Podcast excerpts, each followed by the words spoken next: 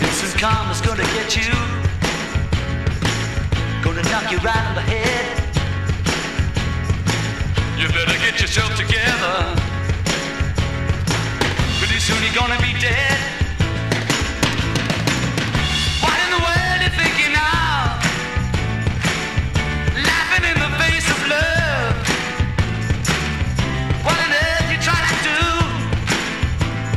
Olá, futeboleiros! The Pitch Invaders, podcast do Projeto Futuri, episódio 71.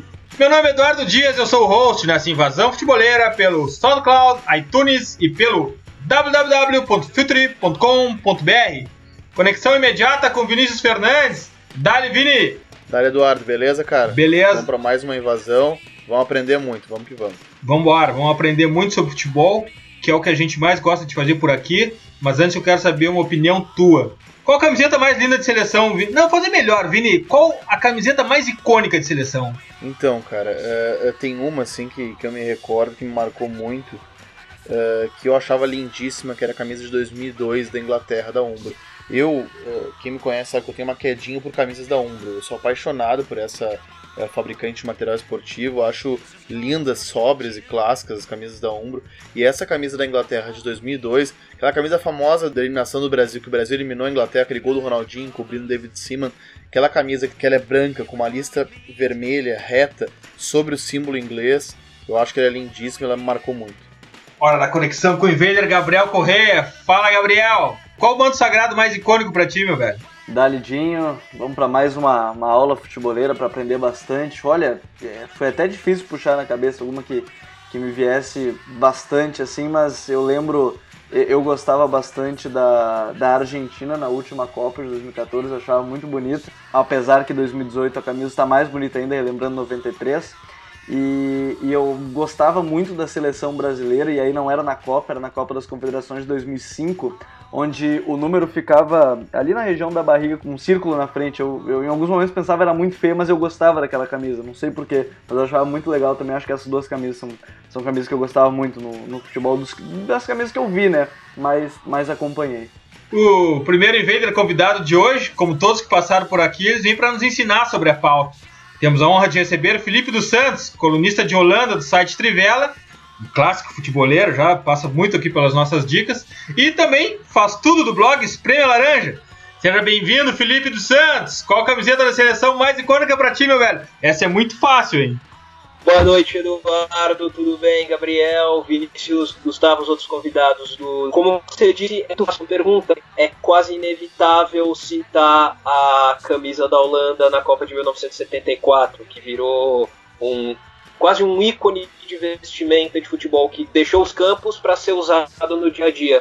Mas eu devo dizer que eu gosto muito também da camisa que a Holanda usou no único título dela, na Euro 88, aquela camisa com laranja, mas com alguns losangos na camiseta também. Gosto muito do design liso que a Adidas fez na Copa de 1990, um laranja completamente liso, embora a campanha holandesa naquela Copa tenha sido próxima do vexatório, apenas três empates na primeira fase e eliminação nas oitavas de final. E, e eu ainda cito duas camisetas de seleções africanas. Cito Camarões em 1982, uma camisa toda verde da Lecoq Sportif, e a camisa da, do antigo Zaire, hoje República Democrática do Congo, na Copa de 74, com aquele Leopard amarelo e aquele tom mais verde claro. Acho que são camisas muito marcantes para mim. Demais, cara. Bom, mais um convidado, mais um Invader, e esse é da casa, tá aqui desde o Pitch Invaders número 7. Seja bem-vindo novamente, Gustavo Fogaça, Gufo, jornalista e analista de desempenho da Rádio Gaúcho, cara do blog Esquemão, Dali Gufo. Quero saber qual a tua camisa. Boa noite, meus queridos. É sempre bom demais estar aqui com vocês. Eu sou fã número um de todos e do podcast. Estou sempre aprendendo demais com vocês. Assim, é, eu primeiro concordo com o Felipe que a, a camisa de 88 da Holanda é emblemática, né? É pe- pelo desenho arrojado, mas também porque ela simbolizou a volta da Holanda ao cenário mundial. Desde aquela Copa de 78, a Holanda estava meio sumida, né? Dez anos se passaram e aquela seleção do Gullit, do Rijkaard, do Van Basten é, impressionou o mundo. Mas eu gosto muito da, de como a Adidas tratou sempre a seleção francesa. E quando a Adidas abriu mão né, do contrato com a França, foi emblemático no mundo das camisas de futebol, porque era a única seleção em que as três linhas tinham a cor da bandeira, né? A Adidas abriu mão da, da sua marca das três linhas para fazer a, o, o, azul, branco e vermelho desde 84 na, naquela seleção que ganhou a Euro até agora recentemente é, era assim, era a única seleção que tinha as três linhas com a cor da sua bandeira. Então eu gosto muito da, da de 98 e a de 84, principalmente, eu tenho uma do Platini de 84 que eu guardo com muito carinho, que eu acho uma das camisas mais lindas da história do futebol. Bom, é claro que esse tema inicial de camisetas tem tudo a ver com a pauta Holanda, né? Porque eu também sou apaixonado pela camiseta Holanda Adidas de 88 de Gullit Van Basten. Tem uma lista extensa para falar aqui. Eu queria destacar também a do México do Mundial de 78, feita pela marca de jeans americana Leves. Outro dia a gente vai fazer um podcast só sobre isso.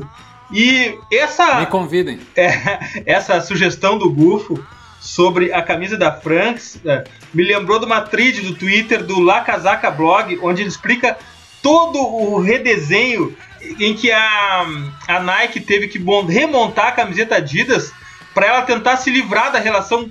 A Adidas tinha uma relação muito forte com a camiseta da seleção da França, porque as três listas estavam estampadas na frente da camiseta, quase que como uma bandeira. E a Nike teve um trabalhão imenso para reverter isso. Eu vou jogar isso lá para as dicas futeboleiras também, essa thread do La Casaca Blog, porque agora é hora da pauta. Vamos lá, Invaders, vamos espremer a laranja.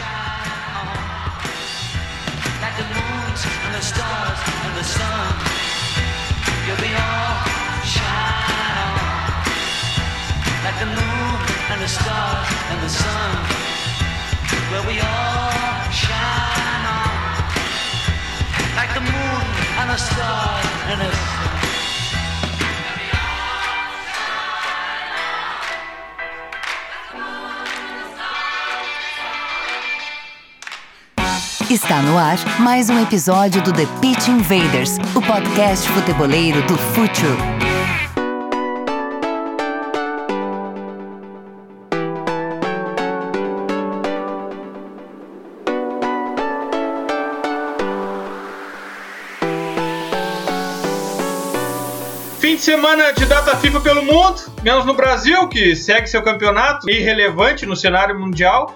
E como prometemos alguns episódios aqui, vamos falar muito de Copa. Porém, não somos nada resultadistas. Vamos abordar logo a Holanda que não vai para a Copa.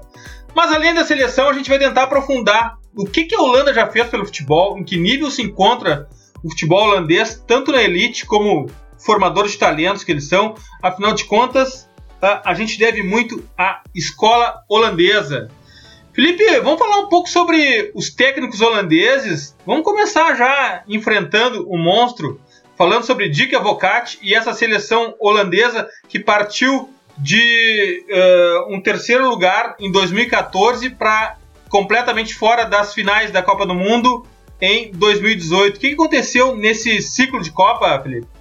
Na verdade, Eduardo, o que aconteceu é uma coisa que, por incrível que pareça, já vinha se delineando desde o começo da década. Vamos lembrar que antes da Copa de 2014, a Holanda faz uma campanha vexatória na Euro 2012. Chega como uma das favoritas, vice-campeã mundial que era, e cai na primeira fase no grupo da morte, tudo bem, com Dinamarca, Portugal e Alemanha, só que ela cai na primeira fase, 100 pontos ganhos, com 3 derrotas. Não se esperava isso. Hoje, com tudo que se passou, dá para ver que o modelo holandês de jogo é um modelo que está cada vez mais defasado. E o advogado, na verdade, ele volta para esse final de campanha de qualificação nas eliminatórias, mais para tentar apagar um incêndio que já era incontrolável. E era incontrolável por quê? Porque a Holanda tentou dar voltas para tentar reencontrar o seu estilo tático fundamental, que foi quase que revelado ao mundo na Copa de 74, como todo mundo sabe, inclusive os participantes do podcast, mas que ficou defasado, não passou por certas mudanças, não passou pela interação, não quis conhecer outros estilos, não quis se misturar a outros estilos. Até por isso, talvez, vê-se os resultados fracassados da atualidade, que já, já se avizinhavam. Com a, com a ausência da Holanda na Euro 2016 e agora ficaram definitivamente esclarecidos com a ausência na Copa de 2018. Tanto que hoje, assistindo ao amistoso da Holanda com a Escócia, vitória holandesa 1 a 0 o Willie Miller, ex-jogador escocês que comentou o jogo para a BBC, ele citou: É incrível como eles, os holandeses, defendem mal. Eles só se defendem com os dois zagueiros porque os laterais nunca cuidam da marcação. Ou seja, palavras como intensidade, compactação, que já começam a ficar mais populares até aqui no Brasil, na Holanda ainda são vistas como palavrões, porque porque ainda são vistas como máculas de uma ideia básica que a Holanda tem, mas que está cada vez mais defasada. Gufo, pelo que a gente ouviu agora, na verdade, o que a Holanda está passando não é exatamente uma crise de identidade. Muito pelo contrário, ela está tentando impor uma identidade, porém sem cuidado de evoluir esse contexto, né, Gufo? É, e, e se os amigos me permitem, eu queria até dar um panorama maior e mais amplo, da gente falar um pouco sobre o que está acontecendo na Holanda como país, como cultura, e, e se a gente for falar do futebol total, da, do Rinos Michels, da, e, que impressionou o mundo e que marcou tantos treinadores na posteridade até hoje, né? É, se a gente for ver que Amsterdã naquela época era uma das cidades mais liberais do mundo, né? Inclusive o John Lennon e a Yoko Ono foram se casar lá, fizeram aquele famoso bad gin de ficar dois dias pelados na cama em Amsterdã, porque era uma, a polícia de Amsterdã era, era conhecida como a mais tolerante do mundo. É, o prefeito de Amsterdã na época criou o conceito do, da Holanda líder mundial, né, no quesito de, de direitos humanos e de convivência. Enfim, é, havia um, uma efervescência cultural que permitia com que é, essa visão de futebol total, de futebol livre, ao mesmo tempo muito organizado, mas com uma é, liberdade de posicionamento, de mobilidade que contagiou o mundo, surgisse de forma natural, né? Claro que aí teve várias figuras importantes dentro disso, mas se a gente for ver o que a Holanda está vivendo hoje, né, que é um país totalmente dividido, né, um pouco que o Brasil está vivendo isso, mas o Brasil é um país imenso, né, com uma população imensa lá, é tudo mais concentrado, as coisas ficam um pouco mais acirradas, né? É, o surgimento da ultradireita é muito forte, com o, o Gert Wilders, né, que é esse cara populista, anti-muçulmano, que agora perdeu as eleições no começo do ano, mas que vem com uma onda muito forte que está é, dominando o mundo inteiro, né? O Trump ganhando nos Estados Unidos, enfim. A gente pode entrar num aspecto sociopolítico mais forte, mas a crise que passou a Holanda em 2008, econômica, ela superou aquela crise por causa de coisas, medidas muito austeras que impactaram a sociedade ao longo dos anos. A gente está falando de quase 10 anos atrás. Né? Então, o país entrou numa depressão é, anímica muito forte, né? E a morte do Cruyff é, atingiu muito o âmago de quem faz o futebol. Então, se a gente colocar tudo isso dentro de um balaio, né, e ver aí que houve um gap muito grande geracional, porque se a gente for ver assim, os técnicos holandeses, eles trabalham muito bem a geração aí, digamos, dos 10 aos 17 anos. Depois dos 18 para diante, parece que há uma deficiência aí dos treinadores holandeses em transformar esses jovens talentos em algo real. Né? Então o que a gente vê hoje é que há aí uma geração holandesa muito interessante, mas que, que perdeu o bonde né, da história em relação à geração mais velha que perdeu a Copa agora, a classificação para a Copa. É muito similar o que aconteceu no Chile, agora recentemente, o que aconteceu no Uruguai várias vezes. A gente pode falar aí da Hungria, da Romênia, de, da Áustria, de vários lugares que perderam esse, tiveram esse gap geracional. Mas a Holanda tem essa capacidade de se reinventar, que nem o Eduardo falou agora, não é que ela perdeu a identidade. A identidade está lá, está muito forte, ela tem que ser reinventada. Tanto que é um projeto da Federação Holandesa, que é o, o, o Dutch School 2.0, né, que é um pouco aprender com o que a Alemanha fez de, de recapacitar a questão da, da, metodologia, a questão dos clubes, como se trabalhar a liga, como trabalhar a categoria de base, porque a Holanda se deu conta que o futebol se transformou em algo muito científico, em algo que não é mais só é, uma ideia filosófica e vamos lá, vamos fazer. Então, o, o, trabalho a longo prazo que talvez a Holanda queira fazer com esse 2.0 vai de volta transformar a Holanda numa potência, porque há aí um, é, uma identidade muito forte, um jeito muito é, é, único e peculiar de fazer futebol que influenciou o mundo inteiro. Se a Holanda influenciou o mundo inteiro durante décadas, agora ela está procurando informação em outros lugares para se reerguer, eu não tenho dúvida que vai conseguir. Só somando um pouco as palavras que o Ufo falou, é, Dá para lembrar até nos anos 60, Amsterdã teve um movimento algo semelhante ao movimento hippie, mas tinha particularidades muito fortes de Amsterdã, que eram os provos, que protagonizaram movimentos muito fortes em torno da cidade, como tentando modernizar um pouco até essa imagem de Amsterdã para o mundo. E já no final dos anos 60, no início dos anos 70, com a eclosão do Cruyff, aparecendo como o grande símbolo futebolístico da Holanda, ele é meio visto como, embora ele não tivesse relação nenhuma com os provos, o Cruyff é visto como um provo com a bola nos pés. Ele tem esse espírito de renovação, ele tem esse espírito de reinvenção, ele tem esse espírito de mostrar uma Holanda luxuriante, que era o que estava acontecendo na época. Gabriel, Quero saber, dentro desse contexto, então, demais, essa intro desses caras, dos convidados, dos invaders de hoje, cada episódio se transforma numa aula onde a gente aprende muito aqui.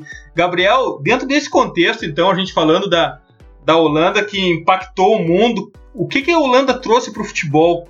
Tu que é um cara uh, super ligado no futebol espanhol, me parece que há uma conexão direta Amsterdã-Barcelona. O que, que a Holanda trouxe para o futebol?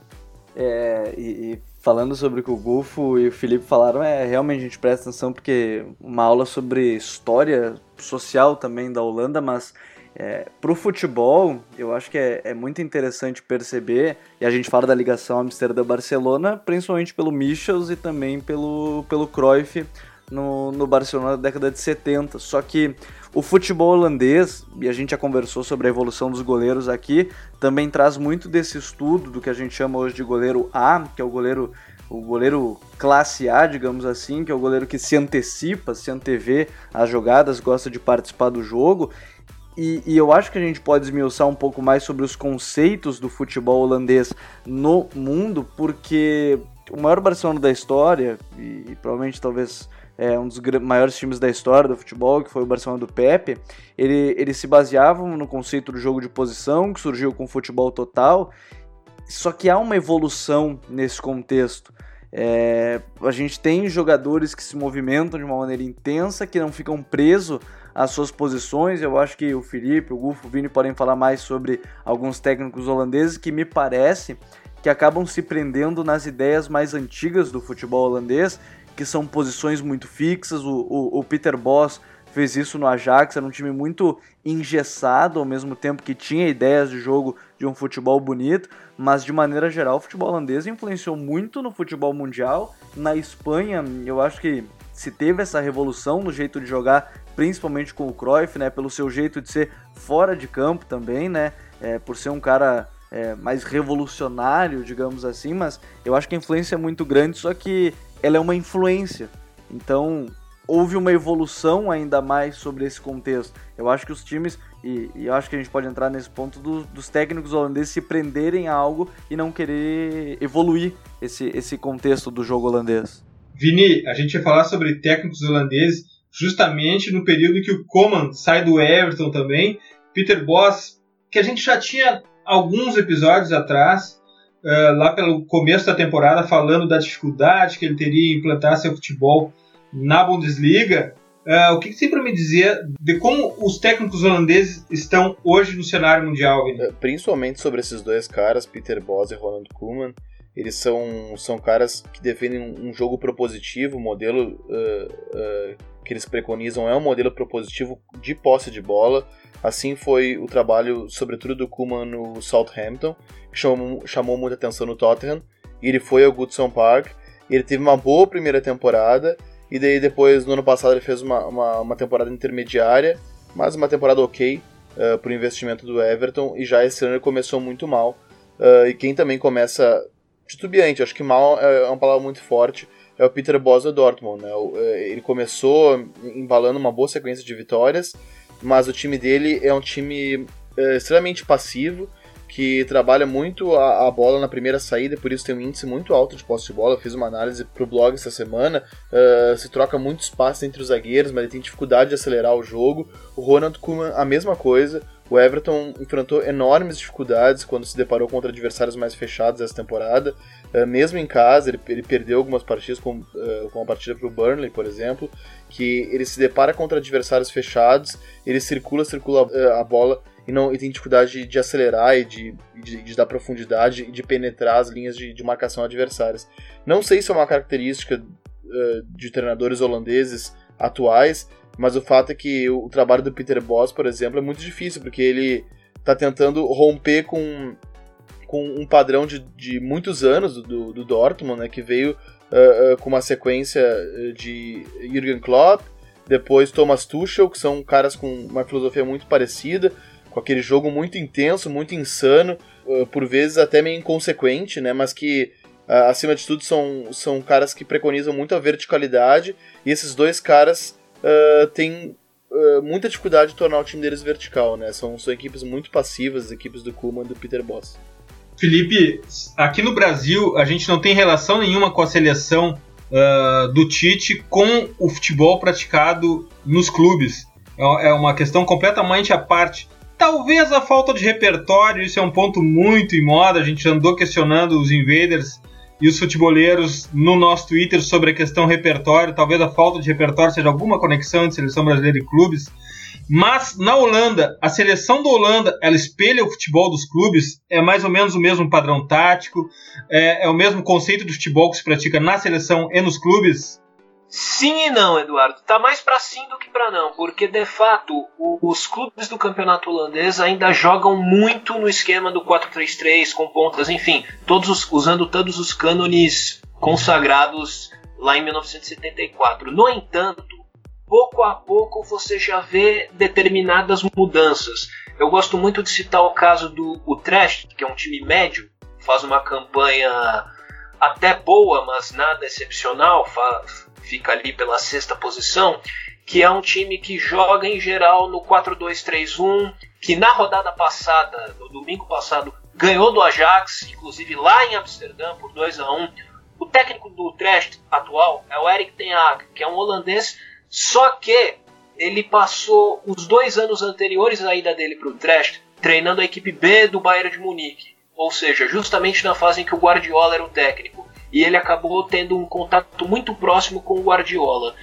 Voltou para a Holanda e está tentando modernizar, está tentando tirar um pouco o time dele, pelo menos, desse engessamento tático de que o futebol holandês é vítima.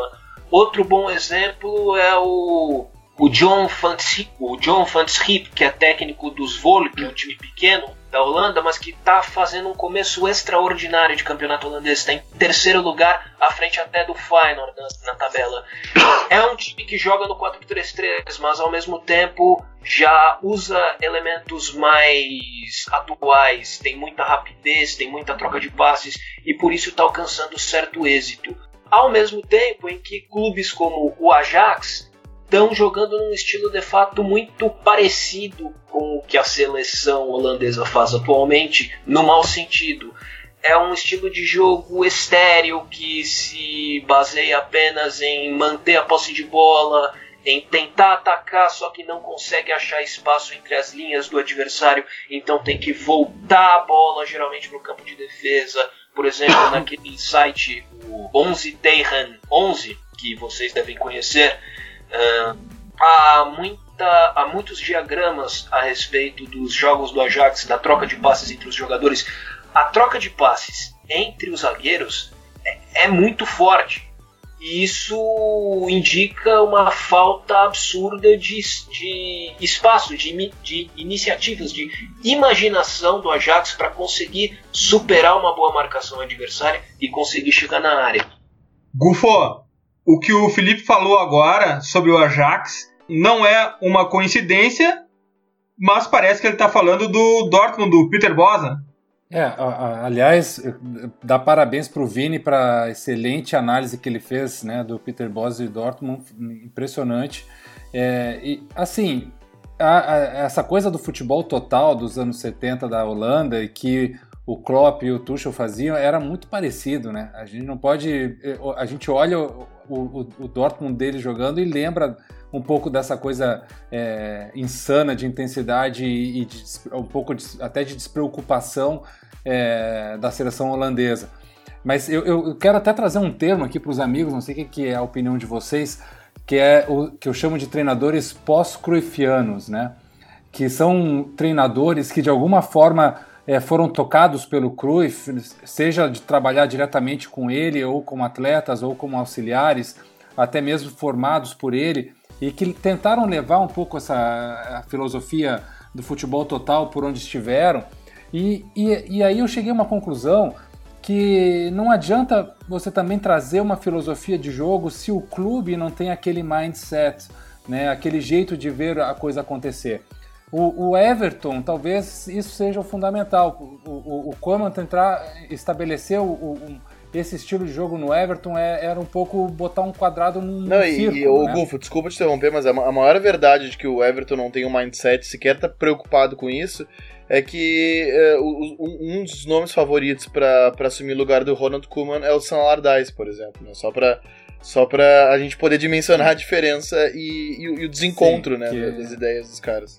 Que é um quebrador de bola, né? Exatamente. E, e o, o Kevin Ratcliffe, que é o ex-capitão do Everton, ele fez uma reclamação numa entrevista que eu achei bem sintomático, que ele, ele disse que o, o, o Koeman sempre dizia assim, ah, o Everton precisa de tal coisa, o Everton tem que fazer tal coisa, ele nunca dizia nós precisamos fazer tal coisa, a gente precisa fazer tal coisa. É, meio que dizendo assim, ah, ele nunca estava com a cabeça aqui, que eu acho que o Koeman sempre apontou a ser treinador do Barcelona, né? É o sonho da vida dele. Ele foi auxiliar do Van Gaal lá, mas eu acho que ele foca, eu quero ser treinador do Barcelona. E se a gente, se a gente for pegar outros treinadores pós-Cruyffianos, como o De Boer, é, o, o até o, o Van Basten, é, a gente vê que eles têm uma imensa dificuldade em, em abrir um pouco mão dos conceitos e se adaptar à filosofia dos clubes ou das seleções, né? Até dois deles já pensaram em... O, o, o Rijkaard falou que se aposenta do futebol, né, como treinador. Depois dos fracassos no Galatasaray, na seleção da Arábia Saudita, ele resolveu não ser mais, mais treinador. O Van Basten é, também está nessa, né, de não, não querer mais ser treinador. É, o, o De Boer teve aí dois fracassos eminentes na Inter de Milão e no Crystal Palace. Inclusive no Crystal Palace ele entrou para a história aí como o pior começo de temporada na história da Premier League, é, com ideias que não encaixaram dentro de um clube. Então, é, eu vejo que esses caras talvez eles sejam bons treinadores, eles têm um potencial, mas eles teriam que entrar em clubes aonde essa ideia de jogo ela, ela casa bem, como é o, é o Dortmund, por exemplo, né? Felipe, dentro dessa, dessa questão levantada pelo Gufo de conceito, o conceito Holanda é o conceito Ajax? Eu diria que em grande parte, Eduardo, porque se a gente voltar lá aonde todo esse conceito começou, aonde todo esse conceito foi revelado, foi sedimentado, foi cristalizado lá no início dos anos 70, é curioso porque ao mesmo tempo em que a gente vê o futebol total vicejando naquela época dentro do Ajax com o Cruyff, com o Rinos Mitchells e depois até com o Stefan Kovacs, que comanda o time depois da saída do Mitchells para o Barcelona, a gente vê também uma contraofensiva de estilos mais táticos, mais defensivos até, baseados mais em força física, que é o caso do arquirrival do Ajax, do Feyenoord, que é campeão europeu e campeão mundial em 1970, com o austríaco Ernst Happel, e depois vai ser campeão uh, da Copa UEFA em 1973-74 com aí sim o holandês, o Viel Kurver. E os dois têm uma ideia que é totalmente oposta do Mitchells. Tem uma ideia que renega totalmente a troca de passes, renega totalmente a posse de bola, renega totalmente a ofensividade. É uma ideia muito baseada na força física, no, esforço na marcação, uh, exatamente para tentar contrabalançar o que se vivia em Amsterdã. Então, sim, o estilo Holanda, o conceito Holanda depende muito do conceito Ajax. Mas há oposição até dentro do próprio país. Se a gente pensar, por exemplo, andando alguns anos à frente, o Gus Hiddink, que é outro papa holandês, ele se populariza, ele desponta da carreira, treinando o PSV, que consegue a tríplice coroa na temporada 87-88, sendo campeão da Copa da Holanda, campeão holandês e campeão europeu, ganhando o título europeu com resultados absolutamente avaros, mesquinhos. É um time, era um time que empatava com gols em casa, empatava sem gols fora de casa, ganhava a vaga ao não tomar gols fora de casa e ganha o título nos pênaltis. Ou seja, embora o conceito Ajax seja quase umbilicalmente ligado ao conceito Holanda, havia quem o desafiasse e sempre houve quem o desafiasse. Inclusive, só para acrescentar, o Peter Bosz acaba sendo, acaba deixando o Ajax exatamente porque a ideia que ele tinha de começar a tirar um pouco o Ajax desses conceitos que são tão sedimentados no clube começa a colidir com a própria comissão técnica do clube. O Bosz tem seu auxiliar, o Henry Krusen, que foi com ele para o Dortmund e era um cara com quem ele pensava muito em novos estilos de jogo. O Ajax da temporada passada, que chega à final da Liga Europa, não raro, ele deixa o 4-3-3 de lado para jogar no 4-1-4-1. Só que isso começa a incomodar o resto da comissão técnica do Ajax, que é uma coisa um pouco mais fixa, contando inclusive com um diretor técnico que é ninguém menos do que Dennis Bergkamp, que começa a entrar em rota de colisão com o Peter Bosz. E é amparado por outros dois luminares enquanto jogadores da história da Holanda e do Ajax, que foram o Marco Overmars, que é o diretor de futebol, e o Van der Sar, que é o diretor geral, que sustentam as ideias do Bergkamp e querem manter esse conceito Ajax o mais firme possível. O Bosz discorda disso antes que as brigas se aprofundem. Ele aproveita essa oferta do Dortmund e vai para a Alemanha. E o Ajax acaba chamando como substituto o Marcel Kaiser, que era técnico da equipe B do Ajax, amigo pessoal do Bergkamp, que tem esse conceito Ajax muito forte, mas que não obtém êxito. Até uma coisa interessante dentro aí que o Felipe está dizendo, é, eu me lembro que o, o, antes do Cruyff morrer, ele teve brigas homéricas com o De Boer, na, quando o De Boer era treinador do Ajax, e com o Bergkamp, justamente por isso, porque o De Boer queria trazer algumas coisas inovadoras ou diferentes para a metodologia e o Bergkamp e o Cruyff queriam não, vamos manter o estilo Ajax, que é o nosso estilo holandês, que é a nossa escola, e, e, e isso aí se manteve por um bom tempo essa, essa briga dos dois, dos três, na verdade. E, e tem um detalhe que, é, que se falou muito também, que, por exemplo, se a gente for pegar a seleção da Holanda de 2014, que ficou em terceiro lugar, ganhou do Brasil, inclusive, era uma seleção que não tinha o, o clássico estilo holandês, né? Muitas vezes se fechava num 5-4-1, jogava num, num 5-3-2, era uma, uma seleção que tinha umas variações táticas não muito clássicas do futebol holandês, com uma, um, um, forte viés defensivo e um jogo é, é, ofensivo não com tanta mobilidade. Assim. Então, é, é vai muito dentro disso aí que o Felipe está dizendo. A escola do Ajax ela ainda é fortíssima, a formação de atletas de base do Ajax ela é única no mundo mas o futebol holandês não é só isso, né?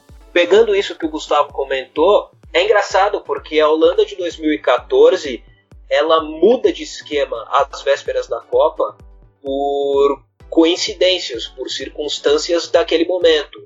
A Holanda, até o começo de 2014, a Holanda joga seguindo o estilo clássico dela, joga seguindo o conceito Holanda, joga a Holanda joga sendo Holanda. Aí em março de 2014, ela tem um amistoso contra a França, lá em Saint-Denis, no Estado de France, e ela perde por 2 a 0 e podia ter perdido por 4, por 5, e não seria injustiça nenhuma, porque foi muito mal. Só que naquela partida, o Strootman, que era um volante, fu volante fundamental para o estilo de jogo que o Van Gaal queria impor na seleção, ele se machuca, ele sofre um princípio de lesão no joelho. Ele joga no final de semana seguinte pela Roma no Campeonato Italiano, a lesão se agrava e ele fica fora da Copa. O Van Gaal perde uma das peças que seria fundamentais para o time dele na Copa do Mundo e ele decide engolir em seco completamente os conceitos ofensivos dele. Ele decide, ele pensa: se eu jogar assim contra Espanha e Chile, eu não vou longe na Copa. Eu vou ficar na primeira fase, que era o prognóstico que muita gente tinha para a Holanda antes da Copa do Mundo. Então ele decide proteger mais a defesa, colocar três zagueiros, jogar na maioria das vezes no 5-3-2 e dá certo. É, e, o, e, o, e o é um cara que, que, que volta e meia gosta de, de criticar o modelo de outros treinadores. Ele fez isso, por exemplo, quando ele foi para a final da, da Champions League, eh, ele pelo Bayern e o José Mourinho pelo Inter de Milão, dizendo que o, o, o time dele, o, o, time adversário Inter de Milão jogava, jogava por resultados, o time dele jogava para atrair o público, mas eh, era uma época que ele fez boa parte daquela campanha com o Luca Toni e, e Close na frente, ou seja, dois cabeceadores e alçando muita, muita bola eh, para a área. Ele também foi extremamente pragmático no Manchester United, uh, nessa, uh, nessa passagem dele, né, que foi uma passagem complicada porque era um momento de reconstrução do United pós-Ferguson. Uh, e na seleção holandesa também, né?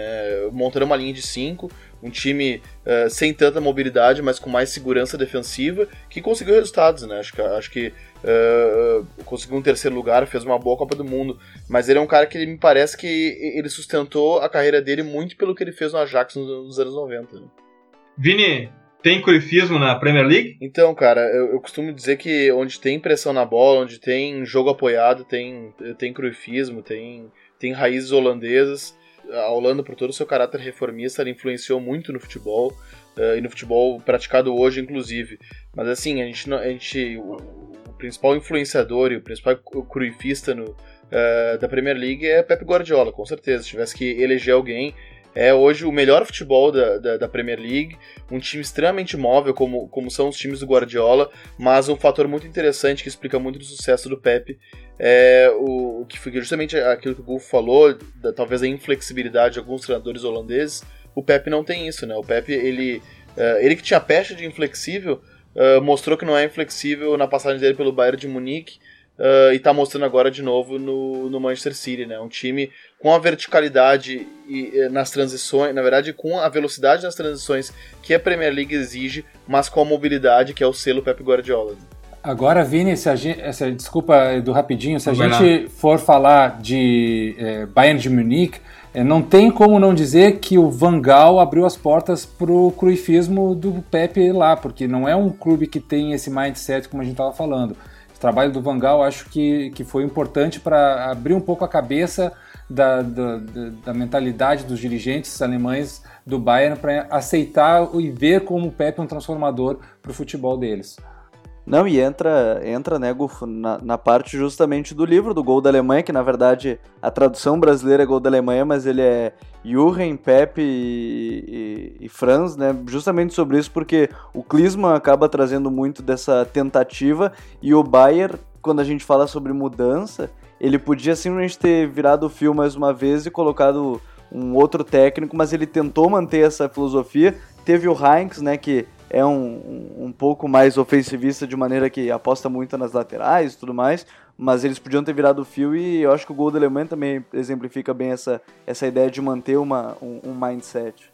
E, e, no gol da Alemanha eles deixam claro que o Louis van Gaal era, era parte de um projeto, de fato, que, que se iniciava no Van Gaal e que tinha como ponto final a, a vontade de jogar um futebol como aquele que o Barcelona pratica, né? um futebol atrativo no gol da Alemanha eles, eles deixam isso, isso, isso, bem claro. Muito embora, para mim, uh, aquele time do, do, do, do, do Bayern era um time muito ortodoxo.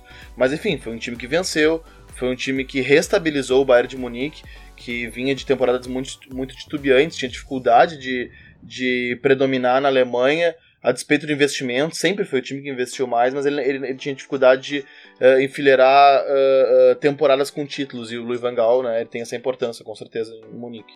Gabriel, vamos falar do futuro, vamos falar de quem vai carregar essa camiseta laranja pelos próximos anos. Onde estão os jovens talentosos da Holanda? Estão jogando lá dentro ou estão espalhados pelo mundo? Eu tenho a impressão que, que a Holanda, e o Felipe pode me corrigir se, se eu estiver falando alguma loucura, mas em algum momento me lembra o futebol brasileiro no sentido de êxodo e saída dos jogadores, porque o Ajax, o último Ajax agora vice-campeão da, da Liga Europa, teve Klassen saindo, teve o Dolberg próximo de sair, tem o Matias Delight, que para mim vai ser um, um, grande zagueiro, pelo que acompanhei dele, próximo de sair, já vi sondado pelo Barcelona.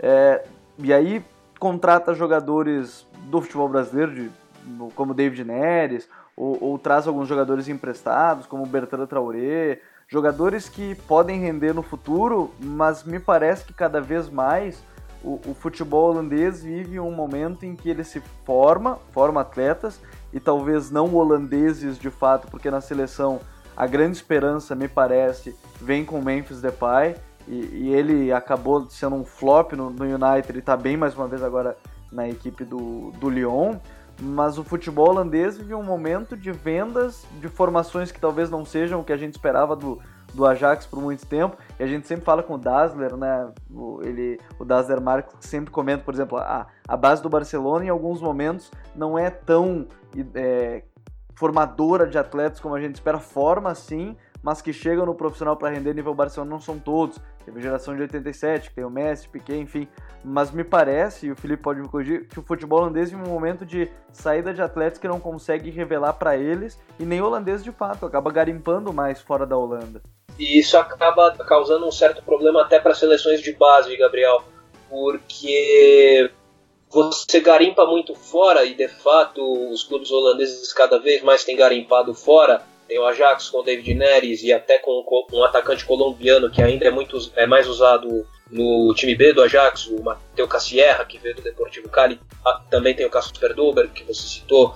O PSV tem o Irving Lozano, mexicano que veio do Pachuca, que já é destaque né, nesse início de campeonato holandês, mas holandês mesmo de fato não tem. Então eles acabam saindo cedo ou então acabam demorando demais para sair e quando saem, em geral, já chegam num campeonato de nível técnico um pouco mais acentuado e tem seríssimas dificuldades de adaptação. Aconteceu com o Depay no Manchester United, aconteceu com o Vincent Janssen, atacante que começou no AZ, foi para o Tottenham, não conseguiu nem ameaçar o Harry Kane e teve que ir agora para o Fenerbahçe para conseguir arrumar tempo de jogo.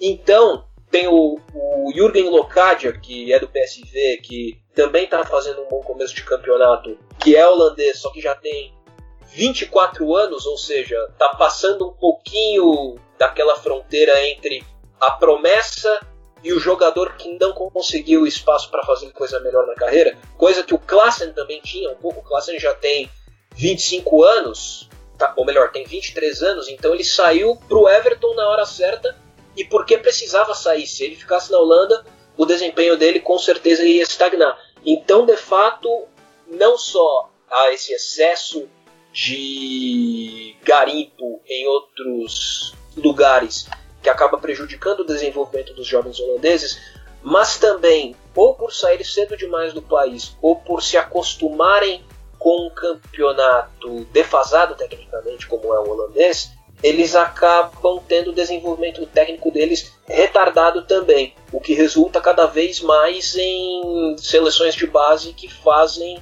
campanhas deficientes dos campeonatos europeus, por exemplo. Nessa década toda, a única passagem da Holanda por um europeu sub-21 foi em 2013. Felipe, eu, eu fiz alguma uma pequena lista aqui de joias da era de Vise. Queria que tu se pudesse falar sobre algumas delas. Algumas tu já falasse aí, Casper Dober, 19 anos. Tem o David Neres, todo mundo conhece. Frank de Jong, Davidson Sanches, Donny Van Beek, Jeremiah Just Martin Odegar também, conhecido. Irving Lozano, geração 95, extremo do PSV. Matias Delight, baita central do Ajax, geração 99. Justin Kluivert, talvez o mais icônico pelo seu sangue, 99, extremo do Ajax. Nemanja Mihailovic, geração 96, extremo do Heerenveen. E Mason Mount, geração 99, o inglês, meio atacante do Vitesse. É mais ou menos por aí a lista de joias da Eredivisie, Felipe? É mais ou menos por aí. Você citou até jogadores que já saíram, Eduardo. Por exemplo, o Sanches, que foi aposta vinda do Atlético Nacional da Colômbia, antes, foi contratado antes mesmo de ser campeão da Libertadores e deu tão certo que já está no Tottenham. Mas tem alguns jogadores, eu colocaria uma gradação aí nessas revelações, porque há revelações que ainda precisam lutar um pouco para ganhar espaço, por exemplo, o Justin Kluivert, que foi muito bem na temporada passada, mas nessa perdeu um pouco de espaço na briga de posições, perdeu um pouco de espaço pro David Neres, vai precisar se esforçar um pouco para voltar ao time do Ajax. Tem o Frank De Jong, que está começando agora a ganhar espaço, meio campista, geralmente um volante, como a gente fala box to box, é um cara que tem boa saída de bola e está aprendendo cada vez mais, já é titular do Ajax. Tem o Delict, que como todo mundo falou e opinião com a qual eu concordo, é um zagueiro muito promissor, mas ainda precisa corrigir certas desatenções típicas da idade e acabou até sofrendo uma certa acabou até levando a culpa de uma derrota holandesa nas eliminatórias da Copa na campanha fracassada, porque com esse bom começo dele, o Danny Blind, que ainda era técnico da Holanda, decidiu jogá-lo aos leões praticamente, já colocou como titular contra a Bulgária. E ele falhou nos dois gols da vitória da Bulgária por 2 a 0 isso acabou retardando um pouco a ansiedade em cima do Delite. Mas, de fato, ele é muito promissor, tem tudo para se tornar um excelente zagueiro. E acho que tem também um fenômeno interessante na Holanda, que é o convênio de determinados clubes do campeonato holandês com clubes de centros maiores. Você citou o Mason Mount, que é um empréstimo do Chelsea ao Vitesse, que é uma ligação muito comum já nessa época, já nessa década, melhor dizendo. O Chelsea costuma emprestar determinados jogadores ao Vitesse, esses jogadores passam uma temporada por ali e daí voltam para Stamford Bridge para, enfim, serem incluídos na equipe principal. Outro Lucas Piazão que diga, né, Felipe? Pois é. Outro time tem isso é o NAC Breda, que tem um convênio aí sim oficial com o Manchester City. Jogadores como o Angelinho, que é um lateral espanhol, ou o Pablo Mari, que é um zagueiro espanhol, foram emprestados pelo City para passarem essa temporada no NAC Breda, ganhando ritmo de jogo e muito provável e tem exibido bom desempenho. Provavelmente na próxima temporada já voltam para o Manchester City. E nessa questão de futuro, né, que a gente fala, e a gente já falou do fracasso da seleção holandesa para se classificar para a Copa de 2018.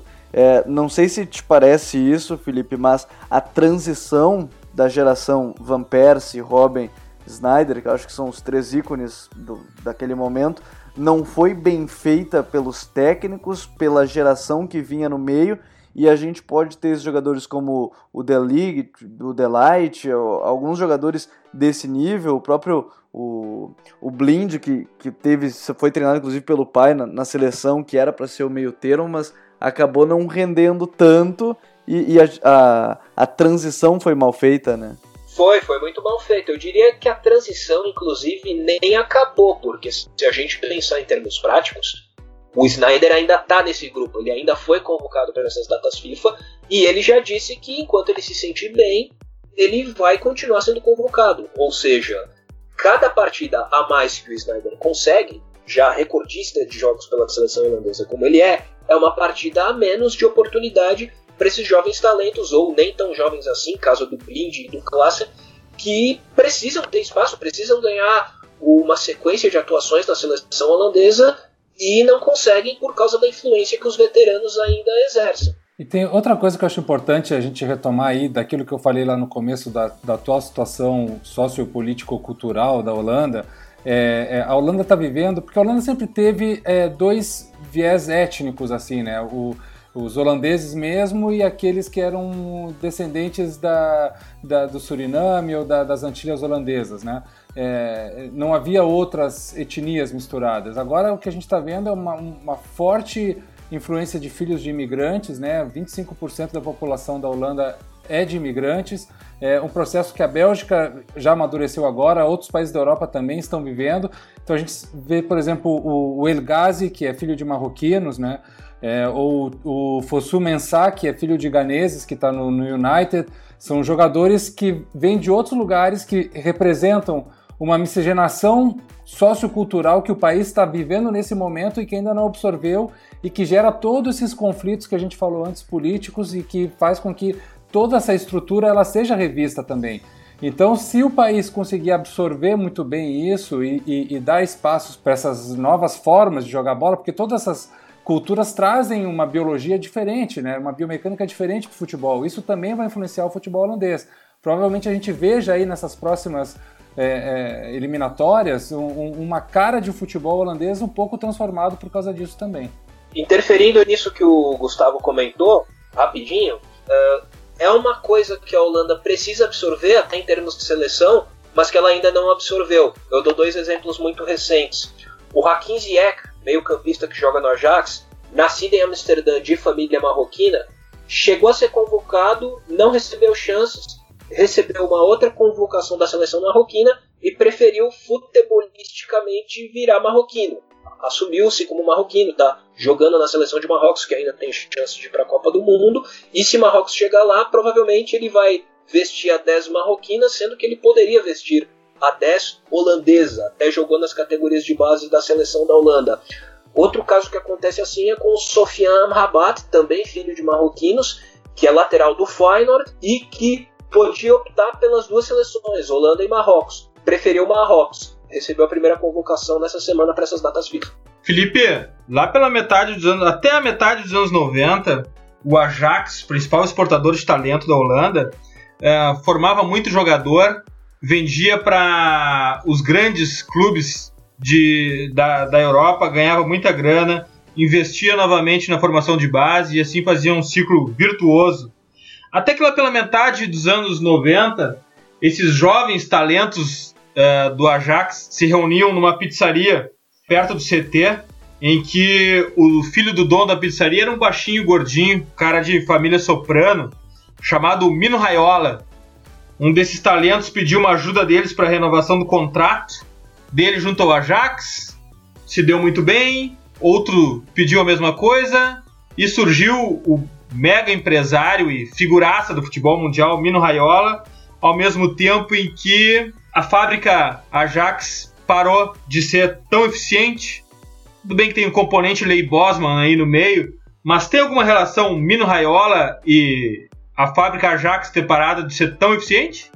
Direta relação não tem não, eh, Eduardo, mas é engraçado porque a influência do Raiola no futebol mundial começa a ficar tão grande, tão grande, tão grande, que, que ele começa a emprestar alguns jogadores que são agenciados por ele até para próprios até para times holandeses. Por exemplo, os Zwolle, esse time que eu falei há algum tempo atrás, ele não era, era, um time pequeno que acabou usando das boas relações com o Mino Raiola para conseguir jogadores emprestados de grandes clubes italianos. Por exemplo, o Azimbui, zagueiro zagueiro barra volante que começou no Ajax, que foi vendido para a Juventus, que não encontrava espaço na Juventus e foi emprestado para o Zwolle para conseguir algum ritmo de jogo. Ou então o Hashim Mastur, meio campista argelino que estava encostado no Milan e passou, uma temporada, ah, passou a temporada anterior nos bolos.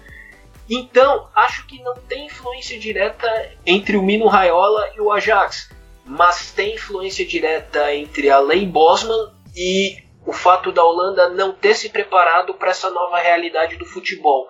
Realidade que foi melhor compreendida, por exemplo, por países como Portugal, se a gente pensar em um outro grande agente português, Jorge Mendes, Portugal conseguiu se adaptar melhor a essa realidade, até com o exemplo de clubes como Benfica e Porto, que fazem uma, uma prospecção melhor de talentos, conseguem comprar na baixa e vender na alta. Caso, por exemplo, do Rames Rodrigues, ou até vá lá do Ederson. A Holanda não soube fazer isso essa relação que eu acho que é a principal. A Holanda não soube se adaptar, não soube compreender que a realidade estava mudando pós-Lei Bosman. Que grande aula sobre a Holanda. Pena que a gente tem um tempo para acabar por aqui, porque agora é hora das dicas futeboleiras. Say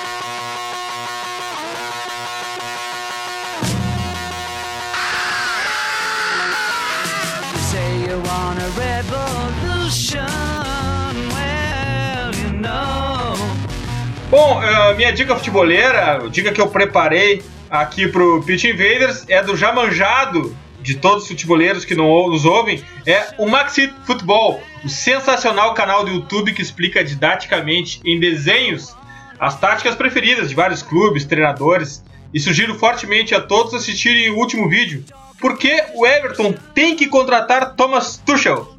Assi assistam, o link estará nas nossas redes e provocado pela sugestão do Gufo lá na intro deste episódio falando sobre a camisa da França, eu, que, eu vou deixar também como dica e vai estar nas nossas redes uma trade do La Casaca Blog no Twitter, onde ele explica toda a dificuldade que a Nike teve para limpar a camisa da França da forte relação que ela tinha com a Adidas e fazer uma nova época, uma camiseta extremamente elegante, extremamente bonita.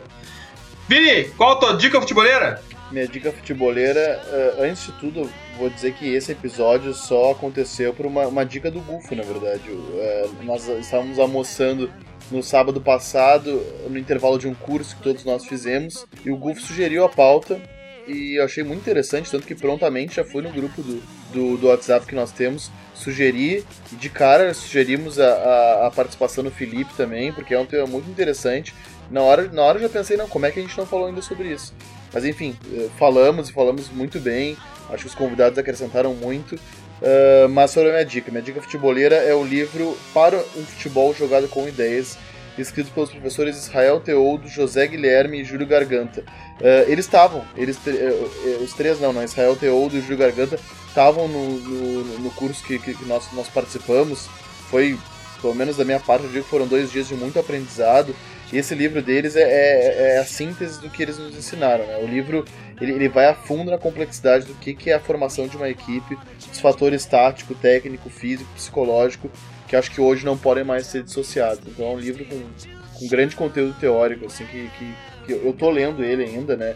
Eu, eu saí do curso bem, é, é, é, bem mexido e instigado a, a, ler mais sobre o conteúdo. Já pedi emprestado do Bolívar o livro deles e tô devorando. Graças, Vini. Valeu, Eduardo. Obrigado pra todo mundo que, que participou. Muito legal, uma aula. Valeu. Gabriel, tua dica futebolera? Bom, a minha dica futebolera, e só complementando o que o Vini disse, o curso também saí muito feliz porque deu para aprender muito, muito mesmo né, sobre, sobre futebol, mas as minhas dicas são sobre Real Madrid e Barcelona. A primeira sobre o Real, do, do site Balão em Profundidade, que é muito legal, tem análises muito profundas sobre o futebol espanhol e fala sobre a falta de profundidade do Real Madrid e por que, que o Real não está tão bem como na temporada passada. É claro que além das ausências de Rames, Pepe e, e Morata, mas muito passa também pela fase de Marcelo e Carvajal, que nem está jogando, é, o problema do Real Madrid na atualidade. E a outra é do site La Vanguardia sobre uma análise sobre os 140 dias já de trabalho do Ernesto Valverde, que vem se consolidando com resultados e não num primeiro momento com desempenho, algumas coisas ainda tendem a melhorar, mas já é um, uma cara de projeto onde o Messi cada vez mais falso 9, Busquets cada vez mais importante, o, o lado direito sempre com funções diferentes dependendo de quem atuar. Então, muito bacana para se entender o momento dos dois clubes espanhóis no, no, nos seus momentos atuais dessa temporada. Gufo, qual a tua dica futeboleira? Primeiro, agradecer aí a, a, a vocês o convite novamente. Para mim é sempre um prazer estar aqui. Sempre me chamem que eu estarei. E faremos mais almoços como esse, Vini, Gabriel, Edinho, também muito legal o curso lá. E a minha dica ela tem tudo a ver com o papo de hoje e ao mesmo tempo que não tem nada a ver, que é o livro de um amigo meu jornalista chileno, o Esteban Abarzúa, que o nome é Futebol Total. O estilo que cambiou a história da Roja, o estilo que mudou a história da Roja, né, que é o, o a seleção do Chile. E, e aí ela tem tudo a ver pelo seguinte: ela conta como Bielsa, Sampaoli e Pizzi mudaram o jeito de jogar no, da seleção chilena e, e deram ao Chile é, uma, não só um, títulos, mas um jeito de, de jogar. E ao mesmo tempo o livro é muito interessante porque ele conta todos os processos táticos, técnicos, é, anímicos, a visão. E o Bielsa é o cara mais cruifista do, do futebol sul-americano, né? É, a gente não pode esquecer que, que o Bielsa ele é um sul-americano, ele joga um futebol sul-americano, mas ele é filho do, do Rinos Michels e ele é, é sobrinho do Cruyff. E, e, e, ele trouxe isso para a seleção chilena. E, e também é muito bonito o livro porque ele dá uma foto num momento histórico do Chile que acabou. Porque o Chile também não teve a sua renovação, o Chile também tem esse gap geracional, e aí já fica essa dica para os invaders da gente fazer um pitch invader sobre o que aconteceu com o Chile. Graças, Invader. Graças, Gufo. Portas sempre abertas pra ti aqui, meu amigo. Valeu. Felipe, qual tua dica futeboleira? Pô, eu tive que fazer até uma pré-seleção aqui, Eduardo. Tantas foram as coisas que me vinham à cabeça.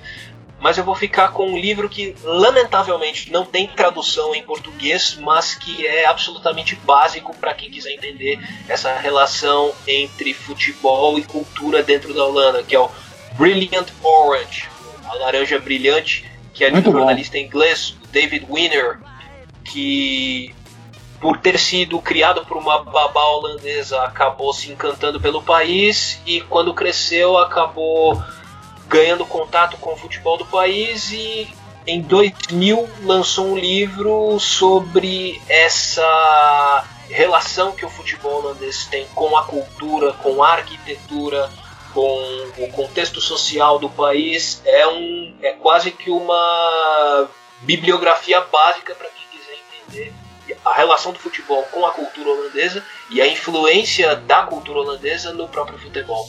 E o Espremendo a Laranja, né? Ah, sim, claro. espremealaranja.blogspot.com. Eu também faço as colunas no site Trivela toda sexta-feira sobre futebol holandês. Fica o convite aí para quem quiser ler as colunas. Eu agradeço desde já. Felipe, graças pela aula. Teu Invader agora. Portas sempre abertas pra ti e pro Espremendo a Laranja no Projeto Filters. Obrigado. Como eu comentei no Twitter ontem, Eduardo, participar disso é um atestado de que o trabalho está sendo bom. Eu me sinto muito lisonjeado, agradeço muito a todo mundo. É uma honra ser um Invader a partir de agora. A honra é toda nossa, meu amigo. E nunca esqueçam, The Pitch Invaders, o podcast do Projeto Future, está no iTunes e na SoundCloud. Assine nosso feed. Sigam também a nossa playlist futeboleira, hashtag WeLoveFootball, do Future FC no Spotify. E curtam a melhor galeria de futebol cultura do Instagram, eu garanto, no perfil Future FC. Lembrando os invasores Apple para nos dar aquela moral no review do iTunes, clicando em algumas estrelas. Isso é muito importante para melhorar nosso rating e aumentarmos o alcance de nossa invasão futeboleira. iOS ou Android, assine nossos feeds e receba todos os episódios on demand. Invadam também nosso blog futeboleiro www.future.com.br. Abraço e até a próxima invasão, The Pitch Invaders!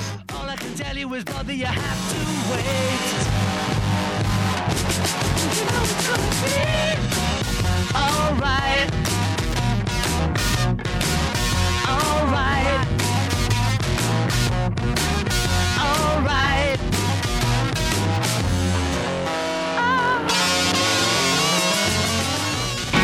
Você ouviu The Pitch Invaders. Siga nossos perfis. Visite www.future.com.br. We love football.